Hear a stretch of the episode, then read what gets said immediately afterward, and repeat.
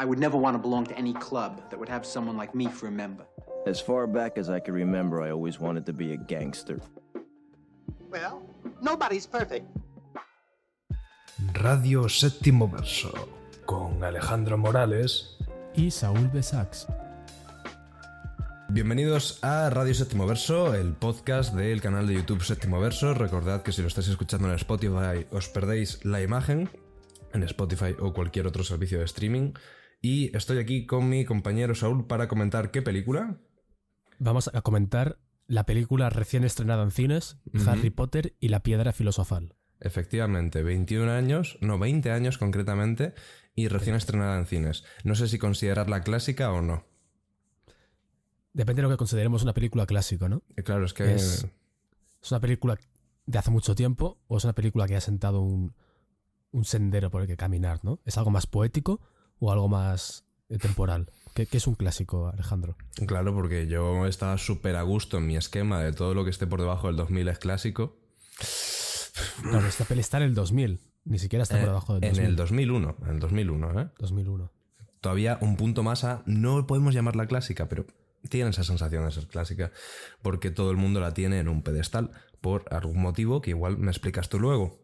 No sé. Yo te voy a intentar explicar cosas. Con esta voz de mierda que tengo ahora mismo, que tengo la voz de Voldemort. No, pero, pero esto es textura, es textura. No te preocupes. Es, tex textura de, de, la muerte inminente que viene hacia mí. Uh -huh. sí, yo voy a intentar explicar cosas. Eh, no todas son, son positivas, pero creo que sí que es innegable que esta película algo ha significado para la gente. Y algo ha significado sobre todo para el cine posterior. Porque si no nos, nos explican primero ocho películas después de esta y luego todo este cine pop en kids, eh, Star Wars, o sea, toda esta, esta, esta tendencia hacia el, hacia el reboot eterno y hacia... Bueno, no sé, no, no, estoy explicando bien lo que quiero explicar. Sí, que, que Star Wars lo hizo primero y lo hizo mejor, sí, me parece. Claro, pero lo, tampoco, tampoco, creo que se explicara que se explicaran, por ejemplo, los reboots de Star Wars de ahora sin esta saga. Igual que nos explicarían o sea, las adaptaciones del Señor de los, del Señor de los Anillos, ¿no? Que, es, que son justo mm. contemporáneas de esta, esta, película, pero yo qué sé, dentro el laberinto, la del laberinto, esta, los chicos encerrados en un laberinto. Mm. O el corredor los del, del hambre. El corredor del laberinto. Y Divergente y sí, 30 otras esta, adaptaciones. Esta, esta, serie de películas hecha para adolescentes o preadolescentes, las que siempre se les divide, con personalidades muy distintas, casas muy distintas, grupos con los que sentirse identificados. Ah, pues yo soy de Gryffindor, soy de Ravenclaw, pues soy es, de, de, de, sabiduría, de no sé qué. Claro, y estas 50 películas no se habrían hecho innegablemente si no hubiera funcionado esta de Chris Columbus. Mm. Y creo que eso la convierte de algún modo en un clásico y vamos a intentar explicar qué es lo que tiene. Entonces, ¿Harry Potter tiene la culpa de esas películas que me tocan tanto las narices? Sí, sí. Bueno, más que Harry Potter tiene la culpa Warner y tiene la culpa modelo de negocio que se estableció a partir de esta película.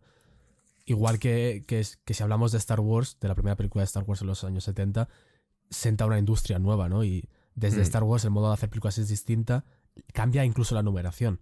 O sea, antes de Star Wars no era Star Wars, no era algo uno, luego dos, luego tres, era eh, pues eh, teníamos el hijo de el, el, el, sobrino de, o sea, era Drácula o Frankenstein, el hijo de Frankenstein, la novia de Frankenstein. Sí, sí, o sea, sí. Star Wars cambia cómo se hacen las cómo se hacen las secuelas y Harry Potter de alguna manera creo que viene a cambiar también cómo se hacen las sagas y cómo se adaptan los libros juveniles. Mm. Y, y no es en vano, o sea, no es porque sí, hay un hay una razón. Y también te quería preguntar, tú como yo la has visto en cines de nuevo reestrenada, ¿no? No, no la he visto en cine reestrenada porque no tengo Ah. tiempo. Me, me, he Porque yo- preparado el, el, podcast desde casa. Yo, sabes que me gusta mucho hablar de la experiencia de, de, de ir al cine en el podcast al principio. Pues yo tengo la experiencia de, de antes de ir al cine, porque la chica que trabaja en la taquilla, pese a que llevo yendo toda mi vida, pues nos estamos haciendo, nos estamos haciendo colegas ahora. Y después de ser buena gente por un día, el karma me ha recompensado y me ha dicho, de esto solo puedo darle uno al personal. Y me ha dado un pedazo de póster gigante. Madre mía. Un pedazo de póster gigante de Hostia. Harry Potter.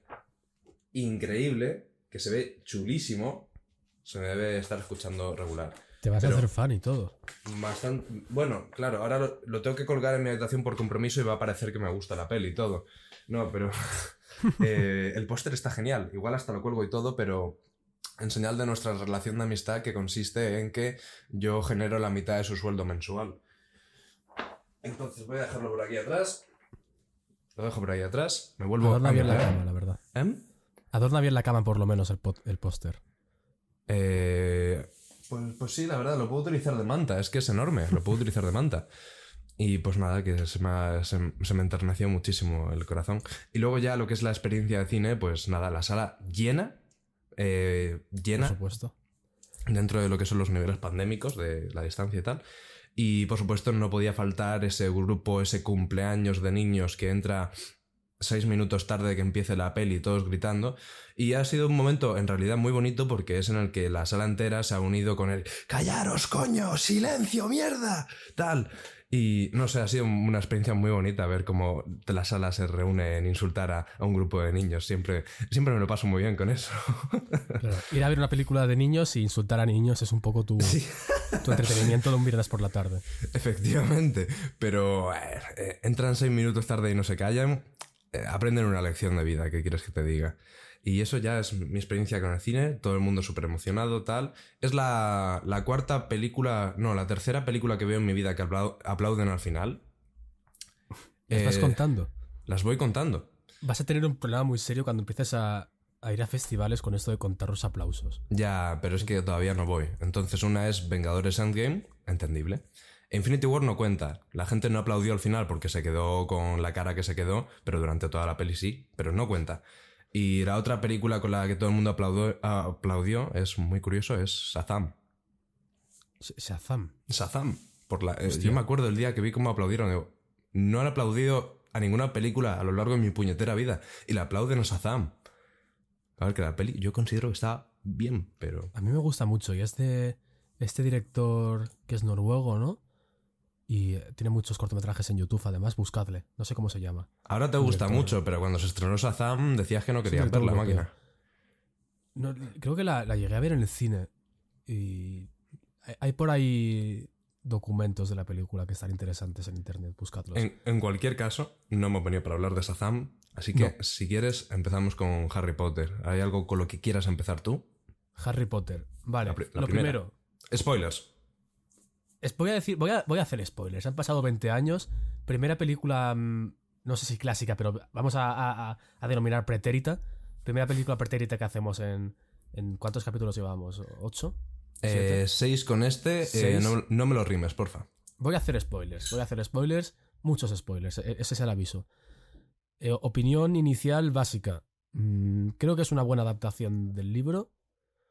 Creo que tiene momentos a nivel rítmico mm, que no funcionan bien. Creo que en el libro se funcionan bien, pero que está bien adaptado. Pese a todo. Creo que también el libro era muy fácil de adaptar. Creo que el, el estilo de J.K. Rowling es muy cinematográfico.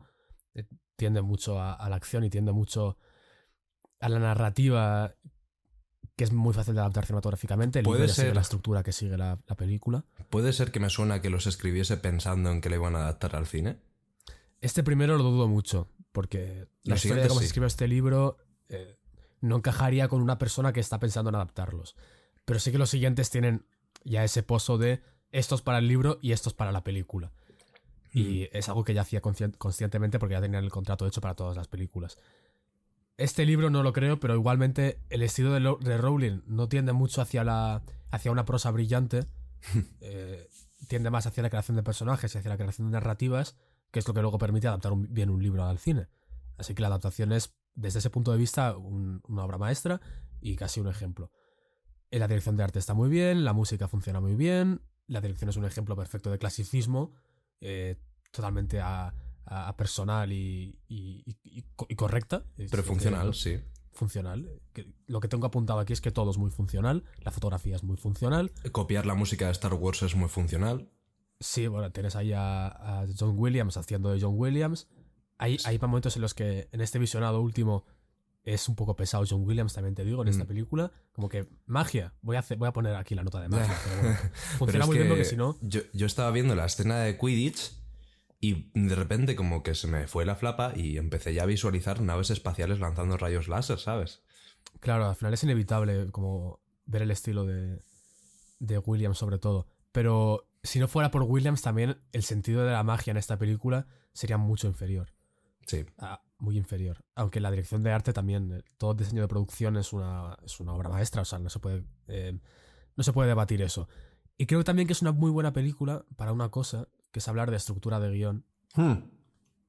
La película y la saga entera. Porque No en el buen más o menos. Hay un, hay un dominio. En, en esta película se ve menos claramente, pero hay, un- hay una transformación de un personaje que está muy bien descrita y que creo que es un ejemplo, porque más que por ejemplo, hay, hay películas con estructuras mejores, ¿no? Pero me parece un muy buen ejemplo porque es una película que ha visto todo el mundo y que puede servir muy guay para, para que la gente entienda que las películas no van de lo que parece que van y que las películas, que los guiones, sobre todo me interesa en este podcast, no en este, o sea, en, en este podcast, en, en Sí. este conjunto de, de capítulos, y cuando acabe este podcast la gente entienda que el guion no son los diálogos, que el, que el guion no es la historia, que el guion no es el argumento, que el guion es mucho más, que el guion es estructura, que el guion es transformación, y que creo que esta película puede servir muy bien para explicar eso muy brevemente, porque la ha visto todo el mundo y nadie va a poner pegas. Si hablo de una película de Berman, a la gente le se la suda Berman y a la gente se la suda la estructura de guion y van a, seguir, van a seguir diciendo que los diálogos son muy largos y que el guion es aburrido. Y que está Ese es, ese mi point. Pero entonces, de la estructura, ¿qué nos quieres comentar? Porque yo, por ejemplo, con la primera, que es la que tengo más reciente, la saga de películas las vi de pequeño, por lo tanto solo me acuerdo prácticamente de las reliquias de la muerte en términos de lo que es la película como tal, luego ya me acuerdo de las escenas y las muertes de otras pelis. Pero con Harry Potter, la primera al menos, tengo el mismo problema que con Dune. Eh, se siente como un primer acto y la mayoría de la peli... eh, sí, sí, sí, te lo juro, se siente como un primer acto y la mayoría de la peli para mí es como pasan cosas. No se está siguiendo una trama, sino que pasan cosas que sí que hay que iniciarse en el mundo de Harry Potter tal y al final como que cuando sale el profesor este que es eh, corrupto y que eh, resulta que es el malo pues parece que había una trama a lo largo de la peli pero en realidad me siento como timado siento que como hay trama al final pero el resto es ver cosas Claro, entiendo que pueda dar esa sensación porque es una película muy iniciática, es una película muy de personaje, que está muy centrada en Harry, igual que el libro, muy centrado en su viaje in- iniciático, nunca mejor dicho. La película es en sí- o sea, la estructura de la saga es perfecta, lo que hace que esta película responda al primer eh, punto del viaje del héroe, del viaje de Vogler, del viaje de Campbell o del viaje que te dé la gana, pero responde al primer punto del viaje del héroe, que es ese, ese movimiento iniciático, ¿no? esa salida de casa. En ese sentido, es fácil que puedas identificar esta película como un primer acto, porque lo es. Es un primer acto de una saga entera, que está muy bien construida. Voy a dar la turra un momento. Voy a dar la turra. ¿Puedo hacerte una introducción antes? Dame. muy centrado en Harry Potter. Eh, bueno, sabes tú la escena del espejo. ¿Qué es eh, el espejo que muestra lo que, lo que más quieres, lo que más deseas, no? Ese espejo, sí, que es una. Como Le- todo en esta película y en la saga, es una referencia mitológica. Mm, Pues eh, el Gandalf le, le dice a Harry. em, Gandalf. Gandalf, claro, es el ¿Sabes mismo hay, actor hay además. gente, ¿Sabes que hay gente que es muy fan, o sea, que es muy fan de, de esta saga y te van a reventar en los comentarios? Es Gandalf, os- lo siento. eh, si tenéis la piel fina, es, es Gandalf. En cualquier caso, que eh, Gandalf le dice: Harry, Harry, lo, lo que hay en el espejo. No, no, no. No, no, o sea, no, no, la familia, no. Es tú, es lo que más deseas, pero no. Entonces ocurre esto que nos destacaron como algo súper increíble, la transición de época del año, ¿no? Que, que se pasa del invierno a la primavera, ¿no? Y- un- lo que se llama una elipsis en cine. Claro, y ha pasado página a Harry. Y yo, ok. Es una película centrada en Harry y lo que más desea en la vida ahora mismo son sus padres. Y Gandalf le dice, no, no te centres en eso. Y automáticamente pasa página sin ver ni siquiera su reacción a las palabras que le ha dicho el hombre este. Y de eso me, me di cuenta y es como, estás tan centrado en el personaje, pero luego... mm, Claro, creo que esta película, voy a empezar por ahí, por la estructura de esta peli, va fundamentalmente sobre la familia y sobre la amistad. Y es algo que, con lo que el que el personaje de Harry recorre a lo largo de toda la película. Eh, vamos a pensar en, en lo que es una piedra filosofal, ¿vale? Por pues sí, porque yo no lo he entendido mucho. Lo del espejo, te entiendo, veo que hay- claro, no, no es un guion perfecto. Y hay, hay reacciones que no tienen una transformación muy interna en el personaje y que no, y que no se recogen. Y, También general- a lo mejor es que era que duraba dos horas y media sin su reacción, ¿sabes? Sí, sí, claro, y que en general que el personaje de Harry, que yo iba a hablar bien del personaje de Harry, pero el personaje de Harry, en general, eh, le pasan muchas cosas y cambia, pero él no cambia. O sea, Harry en la primera película y Harry en la última película es el mismo tipo, pero que se han cambiado de gafas. Pero bueno. pero bueno. En ese sentido tienes razón. Luego, ¿qué es una piedra filosofal? Vamos a empezar por ahí. Una piedra filosofal es una piedra antigua que según la mitología pues podía convertir eh, metales pobres digamos en oro o plata. Creo que oro era de noche y plata era de día. En, en cu- en cualquier caso es una piedra que puede transformar las cosas. Y es lo que le sucede a Harry en esta película, que se transforma. Eh, al principio tenemos a un, niño que está vestido prácticamente con trapos de la basura, que va vestido con, con un cinturón por, el, por, el, por la cintura, o sea, por la cintura, por el pecho, que no le caben ni los pantalones, y que es una persona totalmente mm, desterrada, que vive debajo de una escalera, y eh, cuando le sucede este punto, el primer punto de giro, de repente, vamos a, vamos a hablar de las tres partes de un guion, ¿no? Desde la tesis, eh, la, antítesis, que es lo contrario de la tesis, por definición y, y por nombre, y la síntesis, ¿no? En La, la tesis en este personaje es un, es un tipo que, que no tiene familia, que no tiene amigos, que no tiene a nadie en el mundo. De golpe, en la antítesis tiene todo lo contrario. Es, un buen es muy buen ejemplo para hablar de esto, porque de repente es, un- es el, la persona más famosa, el, el niño que sobrevivió, el que, que consiguió derrocar al malo, y entra en un bar y de repente todo el mundo le mira y, y habla de él a sus espaldas, pero eso no es un amigo, eso es Mm. un admirador. Mm. Es lo que, es lo, lo que le sucede a Harry, ¿no? Que consigue todo lo contrario que tenía al principio, pero todo lo contrario de la soledad no es lo que él, no es la síntesis que está buscando, ¿no? Eh, hay- la, la primera escena en la que sale Hermione mm, está escrita de manera muy consciente y lo primero que le dice Hermione a Harry es, joder, 100 centellas, dice, eres Harry Potter, ¿no? Como de repente reacciona como si fuera un, un- un futbolista. Y al final ese, ese mismo personaje es el que se acaba convirtiendo pues, en, en su mejor amigo, supongo, ¿no? Y, y de ahí la- la- el discurso de la película sobre la familia y sobre la amistad, que es de lo que va la película. Ya está, no hay que buscar más peras al olmo. La película va sobre la amistad, es para niños, está muy bien. Y, pero funciona muy bien, está muy bien escrito. Y, y si aplicas esta misma fórmula a cualquier personaje, deberías poder encontrar siempre esta tesis, antítesis y síntesis. Y eso es la estructura de esta película, básicamente. Luego suceden unas cosas que, bueno, responden a, a esto de- del, del maestro, de, con- en este caso es Hagrid, ¿no? Y el, el villano, que es este profesor corrupto, que tampoco ejerce mucha fuerza sobre él porque es una película, bueno, Bueno. pues con un antagonista más, más o menos débil. Son, son todos no- corruptos, ¿eh? También te digo.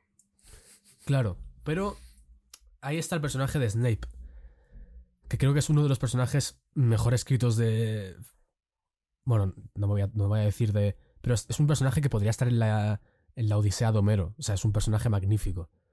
Y el desarrollo que tiene Snape a lo largo de toda la, la serie, esa ambivalencia con la que se presenta en esta película, esa maldad... Aquí es donde, donde vienen los, spoilers, ¿vale? Y la presencia física, cómo mueve su, su capa al caminar, madre mía. El Alan Rickman de las películas es mucho mejor que el, Alan que el, que el Snape de los libros, eso desde el principio.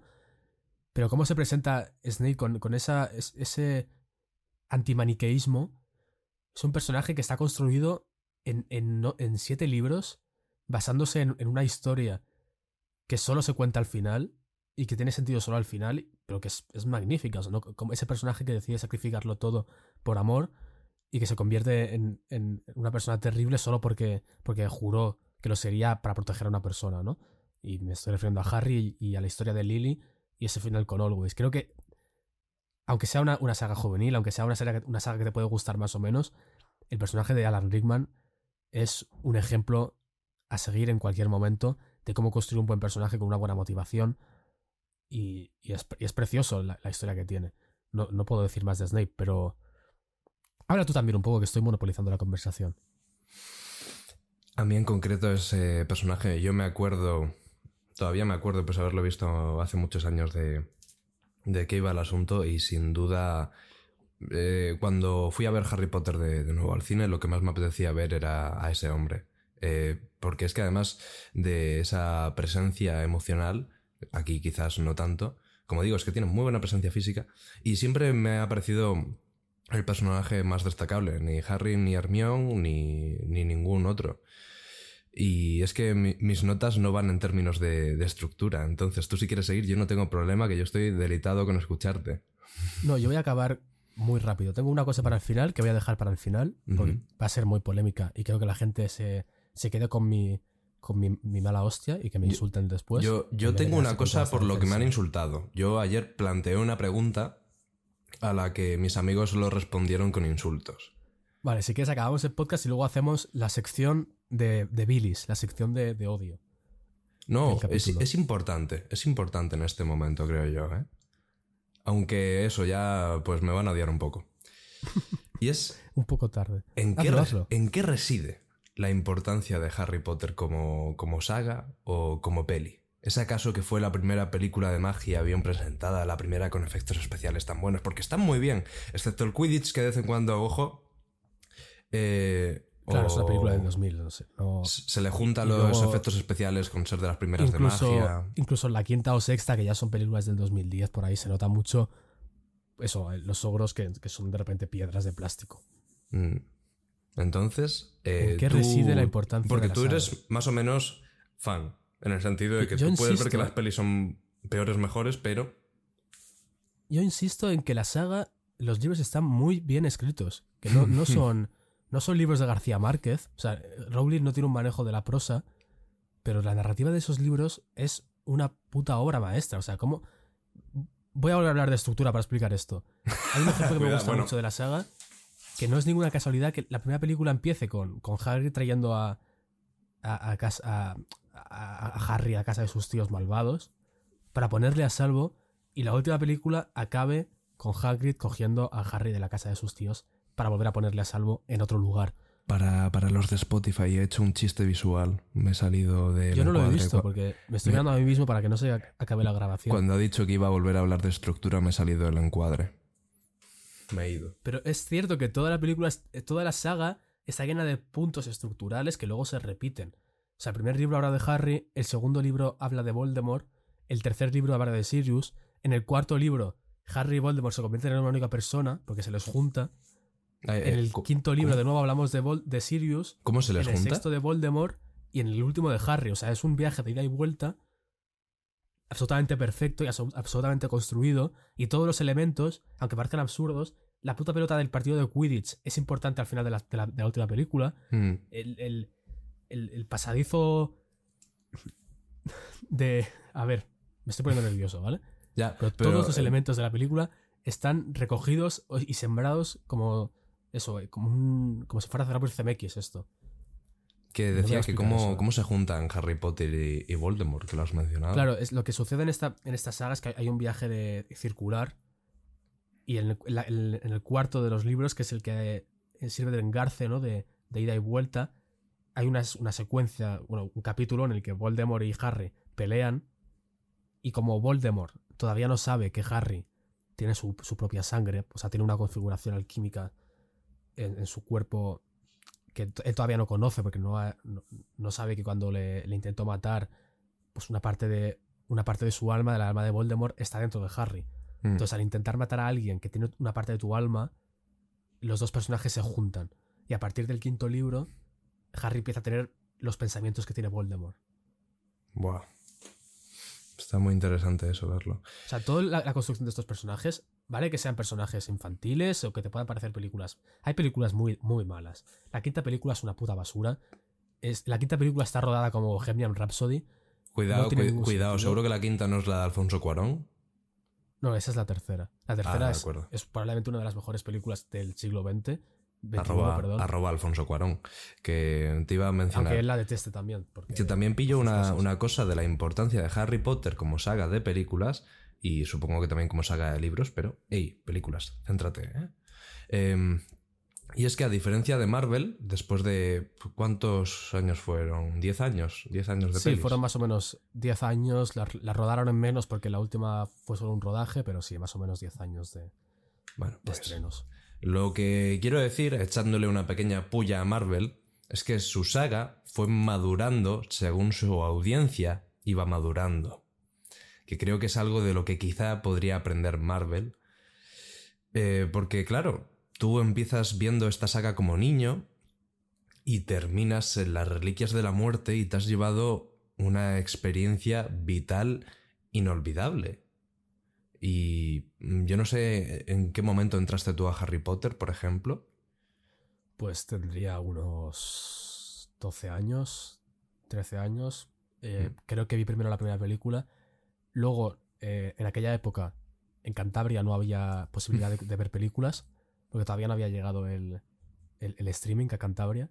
Entonces había un videoclub en mi, en, en mi zona, pero no tenía las películas de Harry Potter. Entonces yo lo que hice fue, a, a no poder ver los- las películas, me leí los libros que sí que estaban en mi casa. Y luego me volví a ver las películas cuando pude ir comprándome una a una Mm, pues tendría de los 12 a los 15 años más o menos. Hasta que conseguí verlas todas. Es que tardé mucho en verlas todas. Ahora un puto chaval puede entrar en, en HBO y verlas todas el mismo día.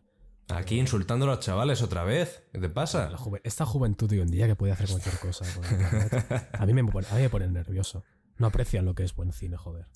Sí, ya. Mm, Bueno, este comentario cenizo ya... Creo que te he sacado de. Creo que tú ibas a seguir haciendo tu monólogo, puede ser, ¿no? No, la estructura ya está terminada, No. no, voy a hablar más de estructura. Creo que, es- que si alguien tiene todavía la duda de que no están bien escritos estos libros y por consecuencia, casi por accidente, estas películas, porque siguen la estructura de los libros, es que está cegado por... O sea, no sé, leed los libros. De verdad, gente que- a, a la que le guste eh, Fellini y a, a la que le guste solo ver pelis de Godard, no vais a encontrar nada que se parezca a Godard aquí, ¿no? Pero, pero si tenéis un mínimo respeto al guion cinematográfico, Mm. eh, no podéis ver estas películas y decirme que son una mierda. Por mucho que no haya plano secuencia y no haya, De y no haya un tratamiento del espacio que sea una metáfora de- del tiempo y la muerte. a mí no, no me ha parecido una maravilla. Me ha parecido una película de entre el 6 y el 7 y la he acabado poniendo un 6, aunque la- sigo insistiendo, las valoraciones numéricas no son nada. Y lo que pasa es que me han dado ganas de, de volver a revisitar la saga, que me acuerdo de nada y menos, porque, por ejemplo, de esta la estaba viendo. Y es como, sí, me acuerdo de los puntos importantes, tal cual, pero voy siguiendo la película y es prácticamente como si lo estuviera viendo por primera vez. Y estaría encantado si tuviera tiempo, porque estoy en segundo de bachiller, de verme la saga entera. ¿Y tú ahora por qué te vas? No, no, no estoy haciendo un monólogo. Tenía preparada otra recomendación para hoy, Ah, pero Cuidado. voy a cambiarla a, a- a última hora. Lo que recomiendo a la gente, ¿vale? Id a, a una librería, a una, este libro está en bibliotecas públicas, id a vuestra biblioteca pública, coged este libro, el héroe de las el- mil el héroe de las, caras. mil- de las mil caras, o buscad la semilla inmortal, o, o buscar, si, si os resulta muy complejo este libro, porque es verdad que, que Campbell no está hablando de cine, buscad el viaje del escritor de Vogler, ¿vale? Que sigue el viaje del héroe de, de Campbell, pero lo, lo adapta al cine. Buscar a Vogler o buscar a Campbell, intentar leerlo, es, es- este libro es difícil de leer, Vogler no tanto, pero igualmente, intentar eh, entender un poco lo que ponen estos libros y luego ver las películas, o, o si tenéis mucho tiempo, leed los libros. Y yo creo que es una- un aprendizaje fundamental.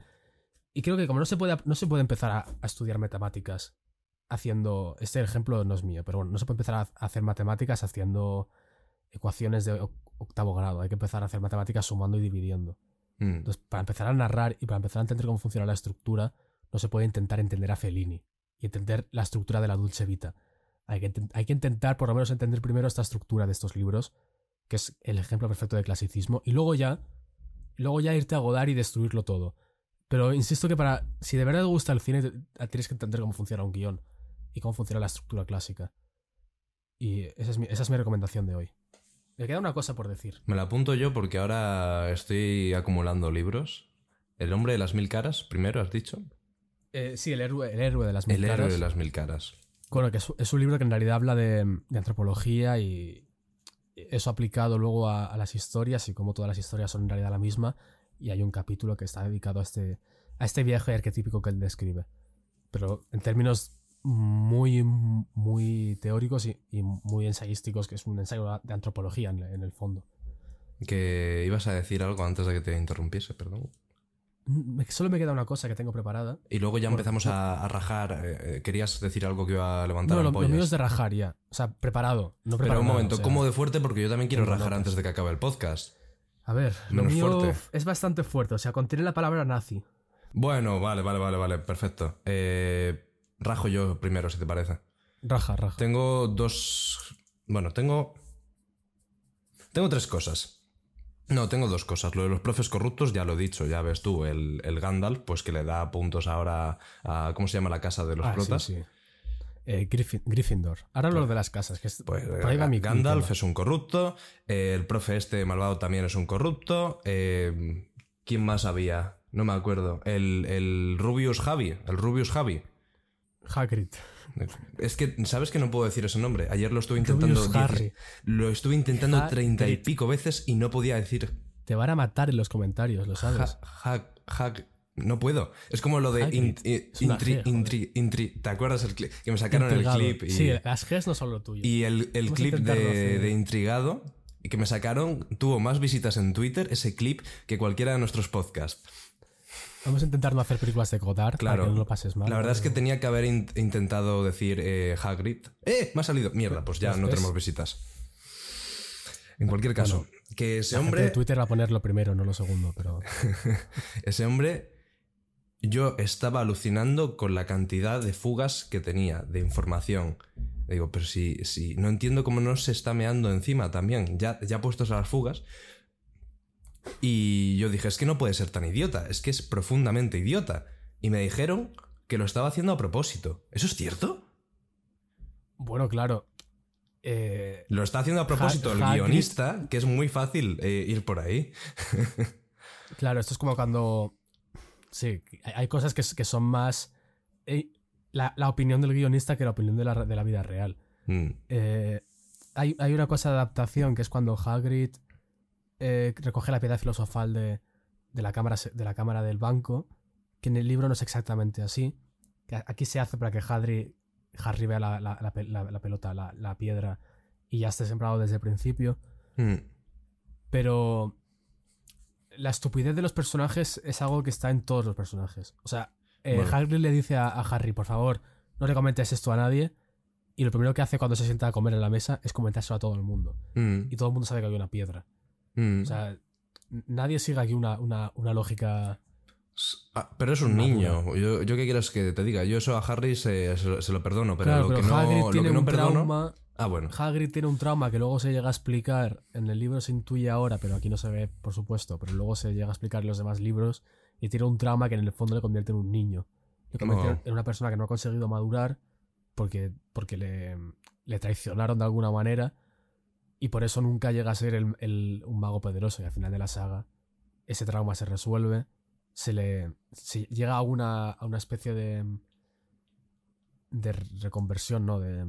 eh, bueno, salvación Redención. espiritual, como que le, le perdonan por lo que en teoría pasó y es esa carga que lleva encima. Y por eso es un personaje que está tan, tan atormentado. O sea, no es casualidad. Nada de lo que está en esta película es una casualidad. Todo tiene una justificación, todo tiene una, una Bueno. progresión luego narrativa. Pues entonces, le puedo, gracias a, a ti, le puedo perdonar la- las fugas al, se- al señor Rubius Javi. Y eh, luego hay algo que sí que no puedo perdonar. Mira, a Ron le metían a aguantar a, a mano abierta, ¿sabes lo que te quiero decir? A Ron.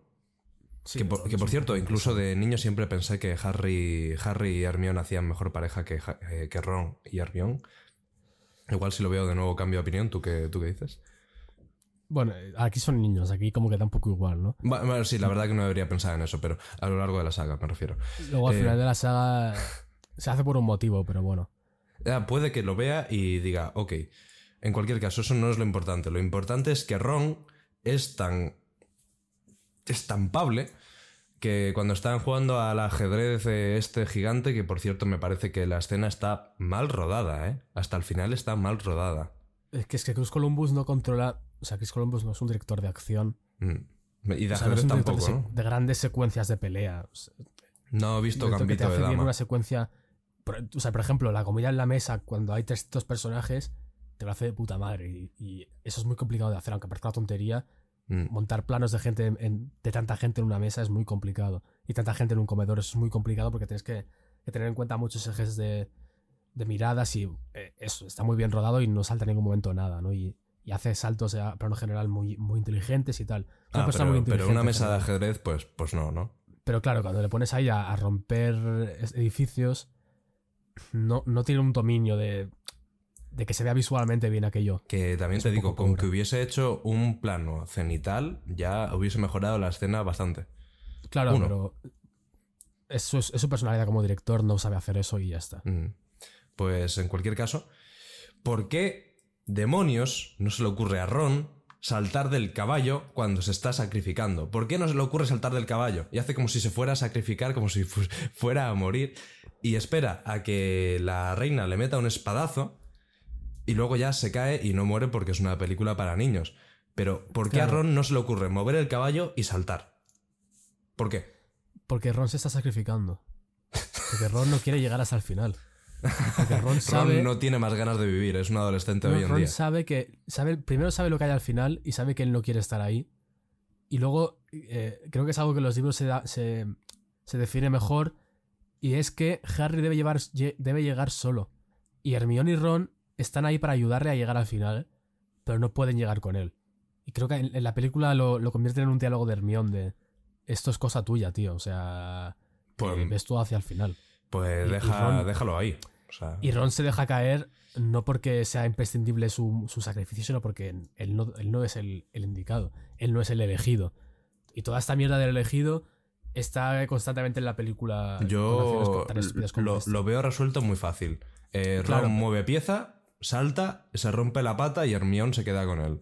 Ya Luego está. está escrito más o menos bien. Es verdad que dices, bueno, pues ves andando con él, y bueno, le dejas aquí sentado y tal. Pero eh, al final tienes que hacer un pacto con estas películas y asimilar que hay Bueno. Pero sí que que- creo que hay una cosa que no me podrás defender, que efectivamente es el fallo de guion más grande e importante de la historia del cine. Bueno, no es un fallo de guion, es broma, y tampoco es lo más importante de la historia del cine, pero es algo que, es, por chiquitito que sea, no puedo perdonar.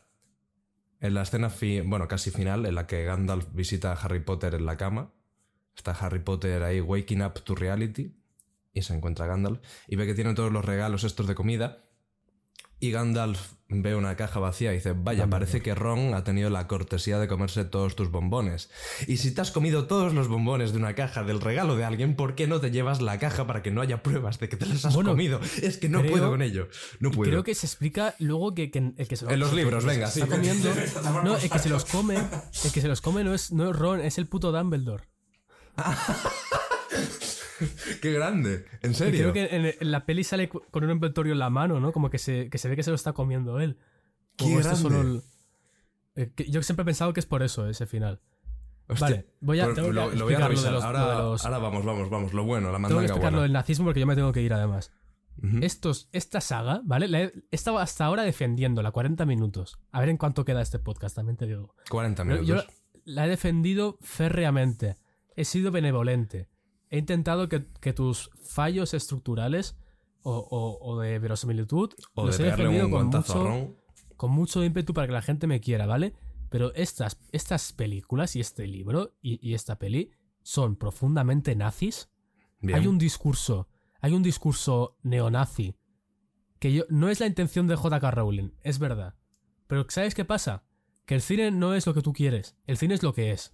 Hay una, cosa que, hay una cosa que se llama subtexto, ¿vale? Y los judíos los, los, has, los has visto, ¿no? Los, los banqueros con alopecia, narigudos, eso, enanos, eso casi parece, eso es casi divertido comparado con, con el subtexto real de la película. Bueno, Porque, ¿qué es el subtexto, no? Si yo te digo ahora, eh, eh, ¿qué pelo más guay?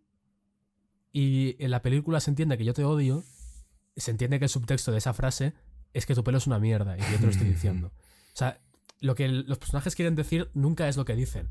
Y lo que las películas significan nunca es lo que significan, es lo que está por debajo. ¿Qué sucede en estas películas? Que la gente ve estas películas y dice, yo quiero ser mago. Y yo quiero ir a, a Hogwarts. Y yo quiero irme de esta vida de mierda que tengo y a ver si algún día me llega la carta. O sea, ¿cuánta gente está obsesionada por el mundo diciendo que es de, de Gryffindor o que es de Hufflepuff o que es de gente enferma con este, con este tema?